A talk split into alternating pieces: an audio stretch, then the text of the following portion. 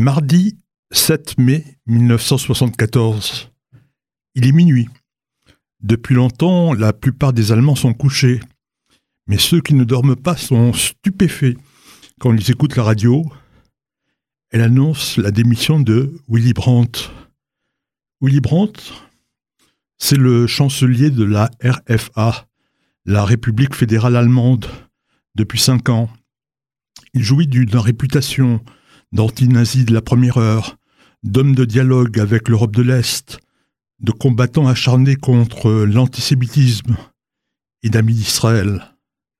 Ses prises de position, ses engagements, ses actions ont valu à Willy Brandt de recevoir le prix Nobel de la paix. C'était en 1971. Willy Brandt, c'est un homme d'État, mais aussi peut-être quelqu'un de naïf.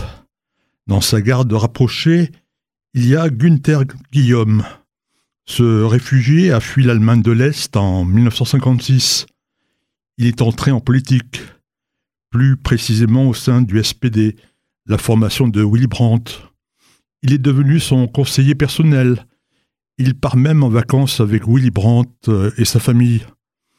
En 1973, les services secrets de l'Allemagne fédérale commencent à avoir des soupçons.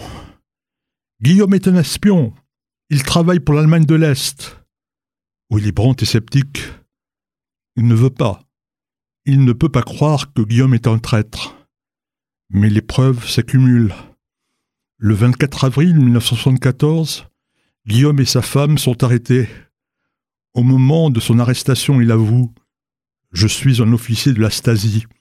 Plus tard, le couple Guillaume sera condamné pour haute trahison mais il sera échangé en 1981 dans le cadre d'un échange d'espions entre les deux Allemagnes. Mais revenons à ce 7 mai 1974. Le scandale est énorme. Willy Brandt est éclaboussé. Il n'a pas d'autre solution que de démissionner. Il reconnaît Ce fardeau est trop lourd pour moi. Ce départ précipité est regretté à travers le monde ont respecté Willy Brandt à plus d'un titre. Il était né à Lübeck, c'était le 18 décembre 1913. Il ne connaîtra jamais son père et porte le nom de sa mère. Il s'appelle Herbert Ernst Karl Fram. Très vite, il s'engage dans la politique. Il adhère au Parti socialiste, le SPD, puis au Parti des travailleurs socialistes. Adolf Hitler devient chancelier le 30 janvier 1933. Depuis longtemps, Fram a compris que les nazis voulaient imposer une dictature, persécuter les juifs et conquérir des territoires. En février, Fram doit participer à une réunion clandestine de son parti qui a été interdit. Il décide de prendre le pseudonyme de Willy Brandt. Le 1er avril 1933, il fuit l'Allemagne grâce à un pêcheur qui le fait passer au Danemark. De là, il gagne la Norvège, où il s'installe. Les nazis lui retirent sa nationalité allemande. Willy Brandt tente d'alerter l'opinion publique mondiale sur le sort des Juifs. Il publie régulièrement dans la presse norvégienne des articles sur leur persécution. Mais le 9 avril 1940, Hitler envahit le Danemark et la Norvège. Willy Brandt se réfugie en Suède. En 1943, un ami polonais lui apprend que les nazis ont mis en place l'extermination en masse des juifs.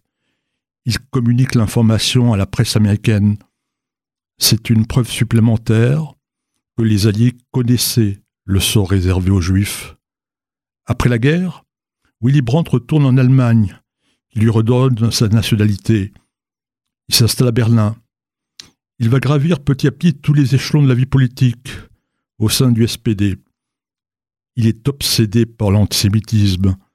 Il appuie les accords de 1953 par lesquels l'Allemagne fédérale s'engage à payer des réparations à Israël et aux Juifs. Willy Brandt devient bourgmestre gouverneur de Berlin en 1957. Il restera à ce poste jusqu'en 1966. Il finance le nouveau centre communautaire juif de Berlin et il se rend en Israël en 1960 où il est accueilli par euh, David Ben Gurion. Le 21 octobre 1969, Willy Brandt accède à la fonction suprême. Il devient chancelier. Il s'efforce de normaliser les relations avec l'Union soviétique et avec ses satellites. Il reconnaît officiellement la RDA et d'autres pays communistes, parmi eux la Pologne. Au cours d'un voyage à Varsovie, le 7 décembre 1970, Willy Brandt exige de se rendre au mémorial du ghetto. Comme le veut la, le protocole, le chancelier dépose une gerbe, mais il surprend tout le monde. Il se met à genoux. Pendant plusieurs minutes, Willy Brandt ne bouge pas. Fidèle à lui-même, à ses convictions, c'est sa façon de demander pardon aux Juifs. Il explique J'ai fait ce que font les hommes quand les mots font défaut. Qu'en pensent les Allemands? Le magazine Der Spiegel publie un sondage. 41% approuvent le geste du chancelier, mais 48% le trouvent excessif. Depuis 1965, des relations diplomatiques ont été établies entre Israël et l'Allemagne fédérale. Willy Brandt sera le premier chancelier à se rendre en Israël. Ce sera en juin 1973, quelques mois après l'attentat contre des sportifs israéliens aux Jeux olympiques de Munich. Il est accueilli par le Premier ministre Golda Meir. Le premier geste de Willy Brandt, c'est de se rendre à Yad Vashem. Quelques mois plus tard éclate la guerre de Kippour. Willy Brandt fournit en secret du matériel militaire à Tzal. Willy Brandt s'éteint le 8 octobre 1992.